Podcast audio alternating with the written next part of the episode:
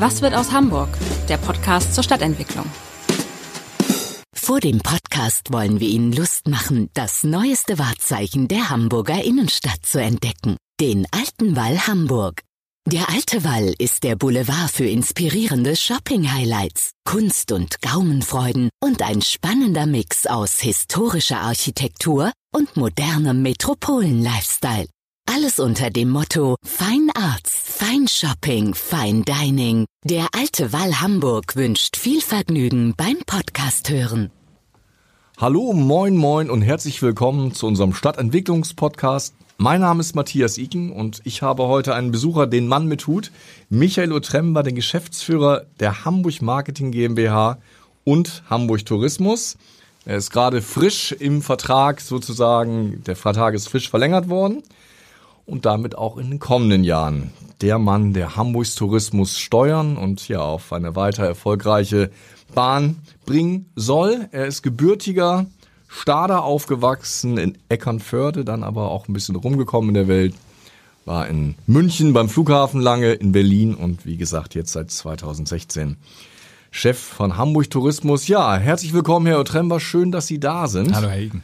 Und wir machen das ja immer so als kleine Aufwärmübung. Können Sie erstmal sagen, was denn Ihre Lieblingsstadt ist? Und meine Hoffnung, weil Sie ja schon ein paar andere Städte gesehen haben auf der Welt, ist, dass Sie mich überraschen. Sie überrasche. Also natürlich ist Hamburg eine tolle Stadt, aber ich muss gestehen, meine Lieblingsstadt ist Sydney. Ähm, ich war mehrfach dort, äh, liebe diesen äh, Way of Life, den die Australier haben, die Nähe zum Wasser. Ähm, ist einfach eine wunderschöne Stadt.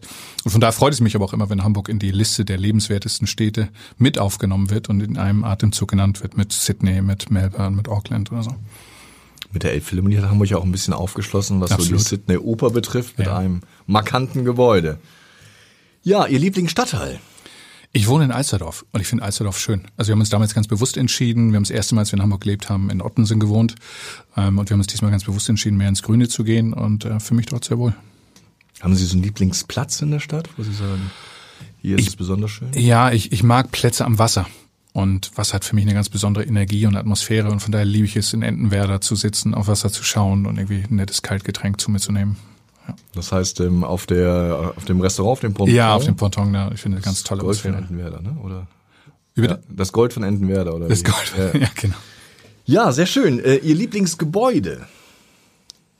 Auch wenn es wahrscheinlich zu offensichtlich ist, aber es ist schon die Elbphilharmonie, weil ich ähm, finde, dass sie mit der Stadt unglaublich viel gemacht hat, ähm, dass sie ähm, sowohl architektonisch als auch von der Atmosphäre her ein ganz besonderes Gebäude ist. Ich merke das immer, wenn wir Menschen in die Elbphilharmonie führen, mit welch äh, großen Augen die da rein und wieder rausgehen, wie begeistert die sind.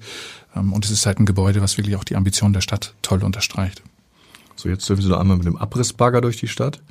Müssen Sie keine Rücksicht nehmen. Äh, Okay, ich, ich tue mich mit Abreißen schwer, aber ähm, ich muss gestehen, ich finde unser Bürogebäude nicht so wirklich spannend. Also wir sind ein Unternehmen, was sehr, sehr kreativ An der ist. Wegstraße. An der Wegstraße, genau. Wir sind ein 60er Unternehmen- Jahre Hochhausbau. Ja, wir sind ein Unternehmen, was sehr kreativ ist, was auch von der Energie des Miteinanders lebt und Gebäude haben ja auch eine gewisse Energie und Atmosphäre und fördern so ein Miteinander oder tun es eher nicht. Ähm, Und ich könnte mir da schon ein anderes Gebäude eher für uns vorstellen als Hamburg Marketing und Hamburg Tourismus. Wenn Sie sich was wünschen dürften, wo würden Sie einziehen? Oh, Das gute ist eine sechste Frage. Ich habe ja, ich könnte mir etwas durchaus vorstellen, so ich sag mal Schanzenviertel oder so. Ich könnte mir aber Hafen City irgendwas vorstellen, wo wir eher in einer Art ähm, Loft miteinander arbeiten und Räume. Im Büro wird ja neu gedacht werden müssen jetzt auch in Zeiten des Homeoffice. Ich glaube, es ist nicht mehr notwendig, dass man seine Mails im Büro bearbeitet. Ähm, aber um zusammenzukommen, um kreative Prozesse voranzutreiben, ich glaube, da muss man Räume schaffen, die das fördern. Ja, kommen wir zu unseren Themen. Wir haben viele Themen. Der Tourismus hat sich, glaube ich, in den letzten zwei, drei Jahren doch irgendwie sehr, sehr großen Herausforderungen gegenüber gesehen. Wir wollten ja eigentlich schon, äh, nachdem Corona gerade ausgebrochen war, über die Veränderungen sprechen. Jetzt sind wir ja im dritten Corona-Jahr inzwischen. Und die Frage ist ja, wie grundstürzend ist denn das, was wir da erlebt haben? Ja, für den Tourismus ist das natürlich eine absolute Zäsur. Also wenn man jetzt mal die Übernachtungszahlen sich anschaut, wir haben 2019 15,6 Millionen Übernachtungen gehabt und 2020 einen Einbruch von 55 Prozent und 2021 um 50 Prozent. Und ähm, ich kann das an unseren eigenen Umsatzzahlen festmachen. Normalerweise ist der Tagesumsatz bei uns im Januar über 100.000 Euro und wir machen in der Corona-Zeit mal 2.000 oder 3.000 Euro. Also das sind Dimensionen, die sich, glaube ich, keiner hätte vorstellen können. Und wenn wir über die Auswirkungen auf den Tourismus reden, dann reden wir auch nicht nur über die Auswirkungen im Gastgewerbe, sondern wir reden über Auswirkungen im Einzelhandel, bei Dienstleistern, die Unternehmen ähm, oder Veranstaltungen begleiten, Technikdienstleistern. Wir reden über Auswirkungen bei Stadtrundfahrten, bei Kassenrundfahrten, bei äh, Floristikern, die normalerweise Hotels bedienen. Also das ist dadurch, dass Tourismus ja so eine Querschnittsbranche ist und ganz, ganz vielfältige Bereiche betrifft, ähm, geht es halt nicht nur um die Übernachtungszahlen, sondern um das, was unser alltägliches Leben auch betrifft.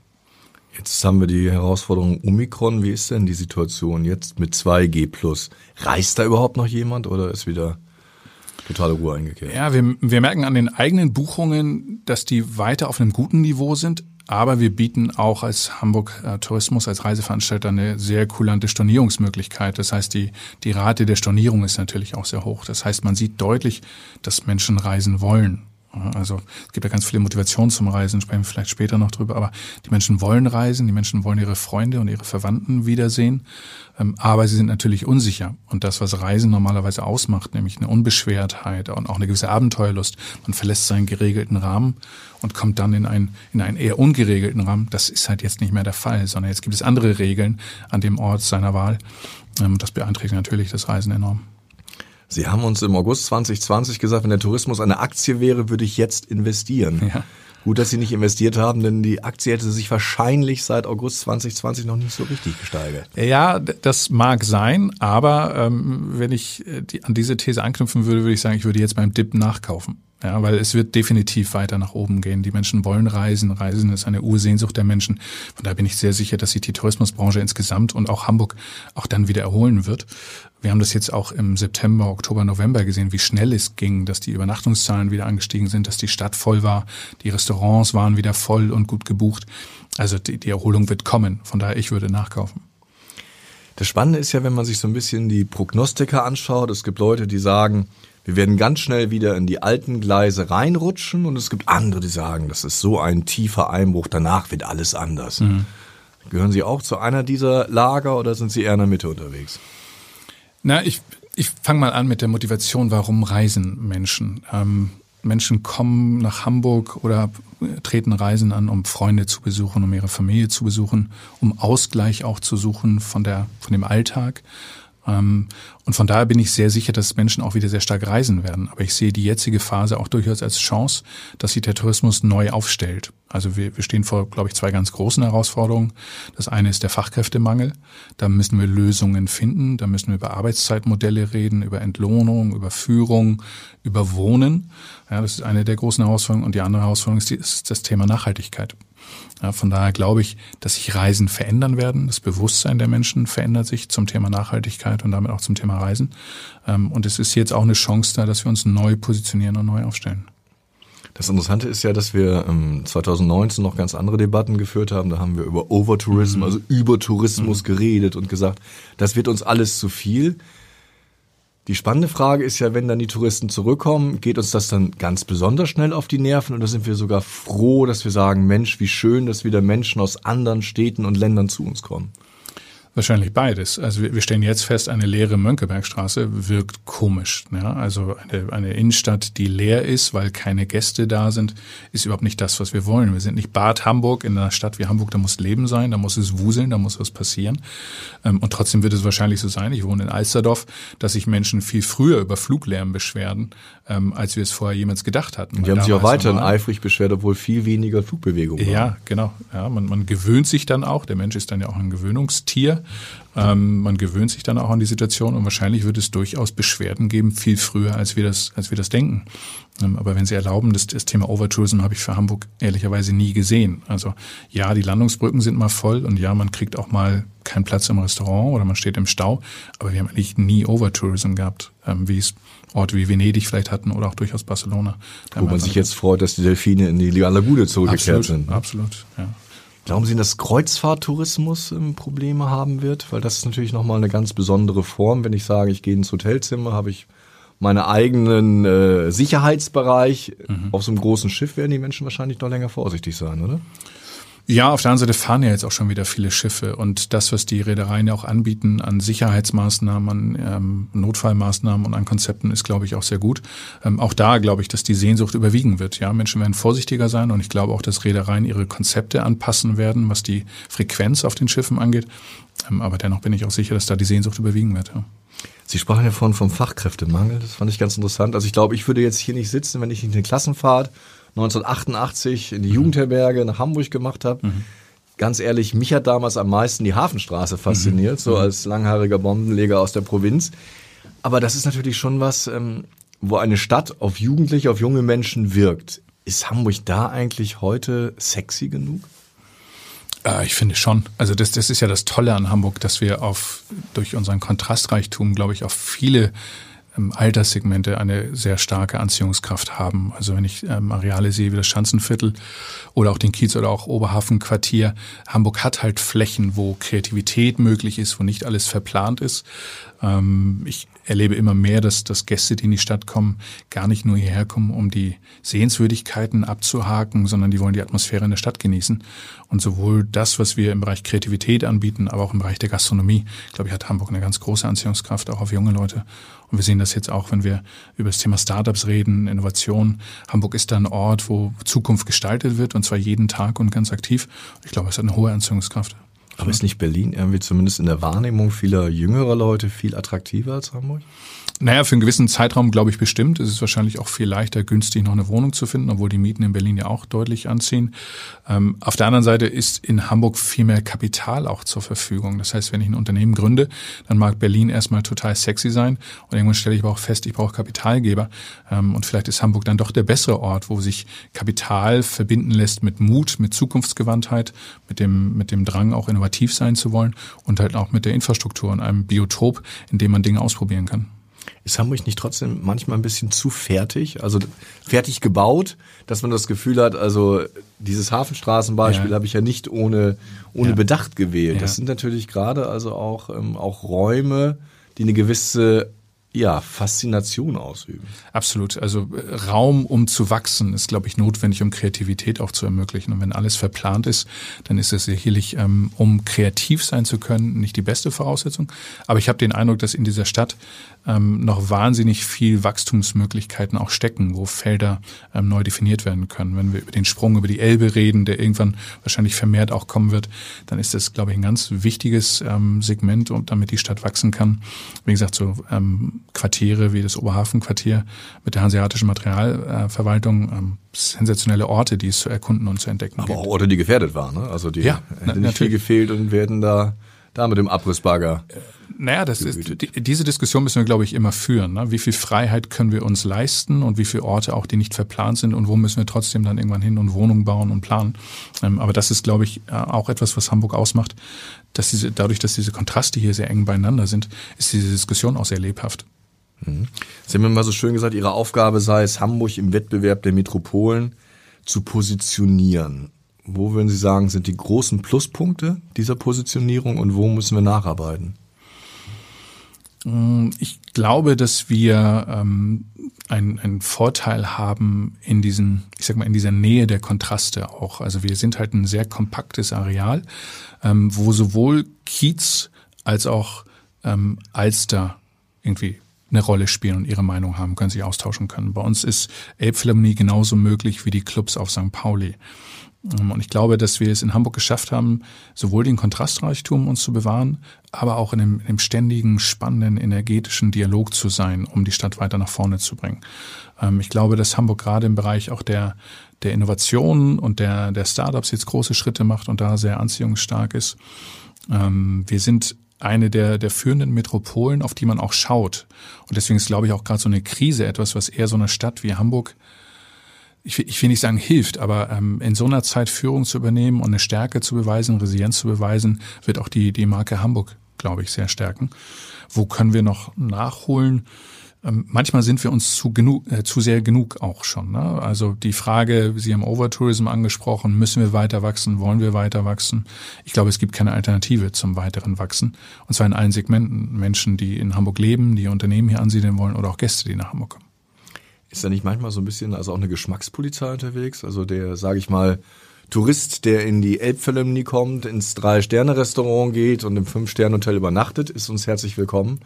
Sage ich mal, ähm, zugespitzt, der, der mit dem Billigflieger einfliegt und über den Kiez bummelt oder noch schlimmer, irgendwie, in Anführungsstrichen noch schlimmer, beim äh, Schlagermove sich bewegt, den hätten wir nicht so gerne.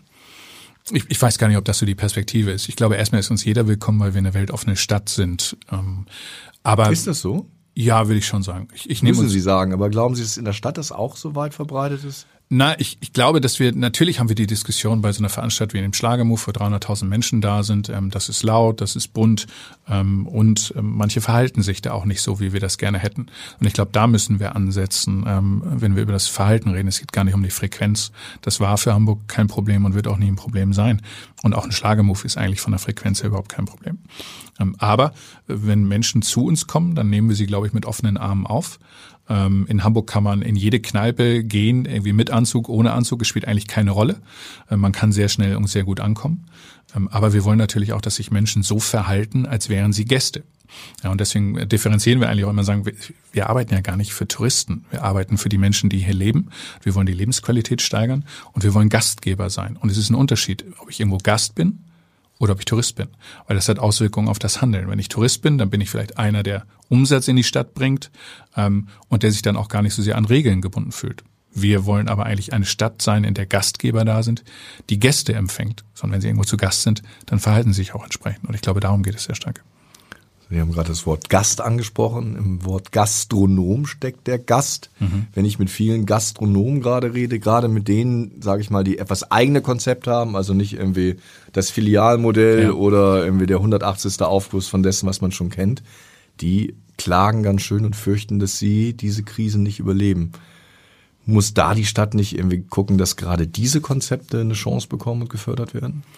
Ja, das ist äh, sowohl in der Gastronomie als auch bei Veranstaltungsorten oder bei Hotels, glaube ich, die große Herausforderung. Also ich habe wahrgenommen, dass die, die Restaurants, die Gastronomie im Juni bereits schon wieder sehr gut gebucht war, bis Mitte November. Da haben, glaube ich, viele Gastronomen auch sehr gute Umsätze machen können. Ähm, auf der anderen Seite darf man nicht vergessen, dass bis Juni gar kein Geschäft möglich war und jetzt ist eigentlich auch kaum Geschäft möglich. Und die Aufgabe ist es in der Tat nachher ähm, zu schauen, wie kriegen wir vor allen Dingen die Partner durch diese Krise gebracht, ähm, die die Besonderheit dieser Stadt ausmachen, so dass wir nicht nur Filialkonzepte, wie Sie gesagt haben, ähm, oder Kettenkonzepte in der Stadt haben, sowohl im Bereich der Veranstaltungsindustrie als auch bei Hotels oder Gastronomie. Das wird, ähm, das wird wichtig sein, damit die Stadt auch im besonderen Charme behält, im besonderen Reiz behält. Wie kann das denn gehen, dass man also diese originären, ureigenen Konzepte stärker stützt, als jetzt, sage ich mal, eine, eine Pommesbude, die es überall auf der Welt gibt. Ja, ich glaube, gerade im Bereich der Gastronomie hat Hamburg viele Möglichkeiten, ähm, durchaus auch zu einer Stadt wie Kopenhagen oder so aufzuschließen. Wir haben herausragende Gastronomen hier in der Stadt. Tim Melzer, Fabio Hebel, ähm, da sind Thomas Sampel, der das Hobenkök macht, äh, Oberhafen mhm. im Quartier. Ähm, das sind herausragende Gastgeber. Das sind auch Menschen, die neue Orte entdecken, die an Orte gehen, die vielleicht auch ungewöhnlich sind.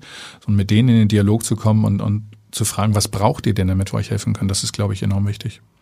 Wäre eigentlich ein Konzept, dass man mich den Hamburger sagt, ihr kriegt einen Gastrogutschein über XY, weil die werden ihn wahrscheinlich nicht zu äh, den Ketten tragen, sondern vielleicht in das Restaurant, wo sie es für besonders wichtig halten, dass es unterstützt wird. Ja, auch das, das kann etwas sein. Wir haben in dem, im letzten Jahr haben wir eine Aktion gestartet ähm, in Hamburg, wählt den Liebling eures Viertels. Und wir waren total überrascht, wie viele Menschen daran teilgenommen haben, die dann eingetreten sind für die Gastronomie um die Ecke oder auch für den Blumenladen um die Ecke, ähm, um einfach auf dieser, auf der Basis dieser Plattform dafür zu voten, wie wichtig auch solche Partner sind, um Leben in ein Viertel zu bringen. Und das wird jetzt quasi fortgesetzt, oder? Ja, ich, ich glaube, dass wir in, in der Corona-Zeit ein positiver Effekt war, dass wir sehr viel Solidarität auch gespürt haben der Menschen ähm, mit den Anbietern, mit den Gastronomen in, dem eigenen Viertel, mit dem eigenen Kiez. Ähm, ich weiß nicht, wie lange Solidarität trägt, weil wir sind jetzt im zweiten oder dritten Corona-Jahr. Von daher wird es, glaube ich, wichtig sein, dass wir auch lernen, mit dieser äh, mit diesem Virus zu leben, es zu akzeptieren, wie vielleicht ein Grippevirus und dann auch wieder zu einer Normalität zurückkehren. Und dann bin ich auch sehr sicher, dass gerade auch die Gastronomie wieder sehr davon profitieren wird. Wenn wir nach England schauen, sehen wir ja, dass äh, die Engländer ganz anders damit umgehen. Da sind die Stadien voll. Hier ist äh, mhm. eher eine Kultur, die also auf Vorsicht setzt. Sind Sie ja manchmal ein bisschen neidisch, dass äh, die anderen damit anders umgehen? Nee, gar nicht. Ich, ich muss sagen, ich, ich kann mit der Vorsicht bisher sogar sehr gut leben. Ähm, ich finde, dass da auch die Politik sehr viel richtig macht. Natürlich aus der Perspektive eines Unternehmers, der einen Betrieb hat, der jetzt gerade nicht wirtschaftlich agieren kann, ist das eine furchtbare Situation. Ich glaube nur trotzdem, das ist für jeden der in einer Entscheidungsposition sitzt. Es ist eine vollkommen neue Situation gewesen, auf die man sich einstellen musste und eine Situation auch, die sich dauernd verändert. Und von daher finde ich es sehr seriös, wenn man vorsichtig damit umgeht ähm, und nicht risikobehaftet gambelt.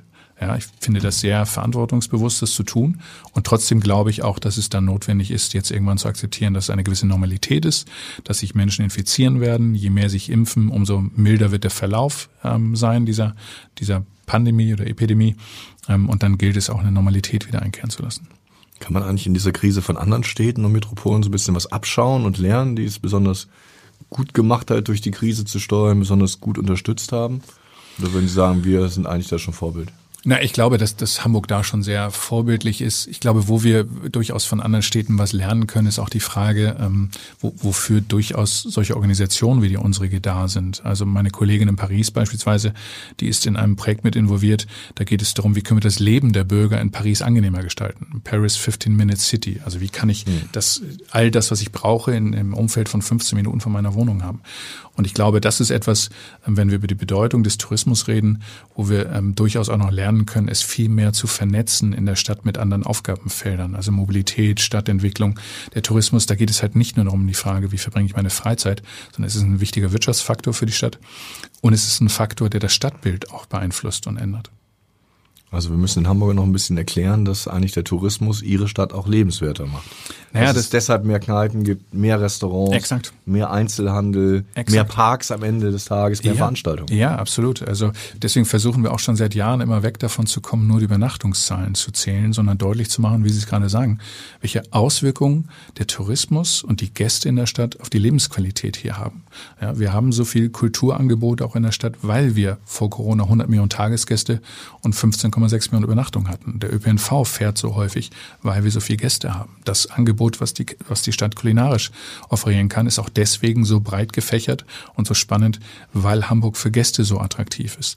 So, und das lässt sich unendlich weiter fort ähm, deklinieren. Und wenn wir jetzt vor, vor, ich sag mal, auch städtebaulichen Herausforderungen stehen, wie gestalten wir die Innenstadt oder auch das neue Überseequartier, das ist von der Innenstadt 900 Meter entfernt. Es fühlt sich aber an, als seien das 4,3 Kilometer. So, also wie gestalten wir den Weg aus der Innenstadt zum Überseequartier? Wie machen wir deutlich, dass das beides zwei spannende Zentren sind? Ähm, und wie machen wir den Weg spannend? Und das ist eine Aufgabenstellung, die für Hamburger gleichermaßen interessant ist wie auch für Gäste natürlich. Wir haben natürlich in den letzten Jahren und Jahrzehnten immer ganz starr auf die Zahlen geguckt. Mhm. Haben wir da einen Fehler gemacht, dass wir also zu sehr irgendwie Zahlen fixiert waren?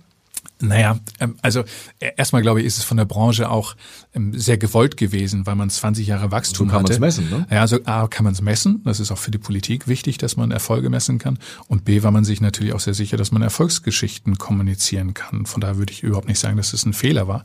Aber ähm, wir merken jetzt, dass das nicht mehr ausreicht. Und zwar gerade in einer Zeit, in der, wenn wir über Nachhaltigkeit reden, wird bald jede Reise auch aufs äh, CO2-Gramm gemessen werden, welche Auswirkungen es hat. Und was haben wir als Branche dem entgegenzusetzen? Wenn wir nur Übernachtungszahlen ähm, kommunizieren, glaube ich zu wenig. Ja, und auch die Steuereinnahmen, die 300 Millionen, die der Tourismus in Hamburg in die Steuerkasse bringt, ist auch zu wenig. Aber wenn wir uns mal anschauen, warum reisen Menschen? Und welchen, welche Auswirkungen haben Reisen, dann ist es so, dass das Reisen also die Planung einer Reise hat ja ganz viel mit Vorfreude auch zu tun. Ne? Sie beschäftigen sich mit der Suche von Hotels oder Cafés, überlegen, wo sie, wo sie Zeit verbringen wollen. Das trägt sie auch durch den Alltag. Das hat eine ganz große energiebringende Wirkung. Und Reisen bringt uns in Balance und sorgt wieder für Ruhe und Ausgeglichenheit. So, das heißt, es gibt definitiv eine Auswirkung von Reisen aufs Gesundheitssystem. Reisen bildet. Ja. Humboldt hat, glaube ich, mal gesagt, die gefährlichste Weltanschauung ist derer, die die Welt nie angeschaut haben. Ja, lasst uns Was jetzt bitte, aber populär wird. Ne? Also wenn man ja, so äh, total. einige Debatten verfolgt, sollte man am besten gar nicht mehr ins Flugzeug steigen und wenn es Ja. hochkommt, mit dem Fahrrad ins alte Land fahren. Und, und das, ja, aber das ist genau die Diskussion, die wir, glaube ich, führen müssen. Natürlich gibt es einen ein CO2-Fußabdruck. Auf der anderen Seite sorgt Reisen dafür, dass wir eine Perspektivvielfalt haben. Ja, lasst bitte alle Kinder um die Welt reisen, damit sie verstehen, wie die Welt tickt. Auch damit sie verstehen, welche, welche Schäden wir als Menschheit anrichten, weil wer einmal gesehen hat, wie sich Plastik an einem Strand irgendwo türmt, der bekommt ein anderes Bewusstsein für das Thema Nachhaltigkeit. So, Reisen hat Auswirkungen auf unser Bildungssystem, bin ich ganz sicher. Und wenn wir es noch höher drehen wollen, dann glaube ich auch, dass die Perspektivvielfalt ähm, wichtig ist, damit wir die Demokratie weiter aufrechterhalten können. Also wer in der Welt unterwegs ist, der kann in meiner Wahrnehmung eigentlich nicht ausländerfeindlich oder fremdenfeindlich sein. Das geht nicht. Wer Gastfreundschaft im Ausland erlebt hat, das habe ich eine Schere im Kopf. Das kann eigentlich nicht funktionieren. So von daher glaube ich, ähm, hat Reisen durchaus auch eine demokratieunterstützende Wirkung. Und ich glaube, das sind ähm, Geschichten, die wir über das Reisen viel mehr erzählen müssen, weil es geht nicht um die Übernachtungszahlen. Es geht um die Themen, die viel größer sind. Und Reisen ist eine Ursehnsucht der Menschen. Sind Billigflieger dann ein Segen für die Menschheit? Naja, ähm, ich würde sie nicht als Segen bezeichnen, aber sie sorgen auch, ich sag mal, für eine Demokratisierung des Reisens. Also meine Mutter ist das erste Mal mit 33 Jahren in den Flieger gestiegen, weil sie es sich gar nicht leisten konnte, in den Flieger zu steigen. Ist es gut, dass Reisen nur einer gewissen sozialen Schicht ähm, zugänglich sind? Nein, glaube ich nicht. Und ich glaube auch nicht, dass die Billigflieger jetzt das Problem sind, wenn wir über Stag Nights und Junggesellenabschiede äh, Abschiede Ich meine, reden. Hamburg hat ganz gut davon gelebt, ne? Ja, Hamburg hat wirtschaftlich ganz davon, ganz gut davon gelebt. Und auch da reden wir wieder über das Verhalten der Menschen vor Ort. Ja, also, und außerdem glaube ich auch, lassen sich Zielgruppen gar nicht mehr so in so ein Raster packen. Also warum nicht für, für 89 Euro irgendwo hinfliegen und dafür aber trotzdem am Standort ähm, Geld ausgeben? Ähm, sind 29 Euro Flüge nach Mallorca gut? Nein. Also das kann man, glaube ich, sehr deutlich sagen. Das ist, da ist der, die Kosten für den Tomatensaft, der mit an Bord kommt, sind höher. Ja, und das kann nicht gesund sein, dass wir für 29 oder 19 Euro nach Mallorca fliegen können. Also der Trend so schnell hinfliegen und sich selbst bei Instagram inszenieren, ist jetzt kein besonders nachhaltiger Trend. Nein, das, das definitiv nicht. Ähm, aber wie gesagt, ähm, das, was Reisen, glaube ich, ausmacht, sind dann auch die persönlichen Begegnungen vor Ort. Ähm, das bringt Energie. Wenn sich Menschen dann dabei fotografieren, dann sollen sie das bitte auch tun, überhaupt kein Problem. Aber das ist jetzt ehrlich kein nachhaltiges Thema. Aber das impliziert so ein bisschen, also wir werden wahrscheinlich in Zukunft mehr für unsere Reisen bezahlen und dann vielleicht nicht mehr ganz so oft, aber intensiver reisen. Ich, glaube schon, dass ein Bewusstseinswandel stattfindet. Also wir haben das im, im Food-Bereich deutlich gemerkt, wie das Thema vegane und vegetarische Küche sich immer stärker durchsetzt. Ähm, ich erlebe das in meinem Freundeskreis sehr stark, dass Menschen auch von Flugreisen Abstand nehmen, viel mehr mit der Bahn verreisen. Ähm, ich glaube schon, dass sich da das Bewusstsein zum Thema Reisen ändern wird und dass wir achtsamer damit umgehen. Aber dann werden wir weniger international, weil ähm, die Zugverbindungen ins Ausland sind jetzt nicht so, dass man aus Madrid mit dem Zug nach Hamburg reist, um hier ein Wochenende zu verbringen. Ja, auch das kann durchaus ein Effekt sein. Also wenn wir über, ähm, über internationale Flugverbindungen sprechen, ähm, wir sind uns sehr sicher, dass internationale Reisen deutlich länger brauchen werden als die Reisen jetzt aus der, aus der Dachregion oder aus den Anrainerstaaten. Der Tourismus wird sich in konzentrischen Kreisen erholen, zumindest in der Masse. Ähm, und Was Hamburg ja nützt, weil Hamburg ja tendenziell Absolut. eher so ein bisschen ja, national. Ja. Hamburg ist im, im deutschen oder im Dachraum sehr, sehr stark positioniert. Ähm, Hamburg ist da ein großer Sehnsuchtsort. Hamburg hat Nachholpotenziale, wenn es um Bekanntheit geht in den USA oder in asiatischen Ländern. Ähm, da sind wir nicht auf der, auf der ersten Seite der Liste, das muss man sagen. Also von da hilft das erstmal unserer Positionierung. Aber ich glaube auch, wie gesagt, das Bewusstsein wird sich zu Fernreisen, wird sich verändern.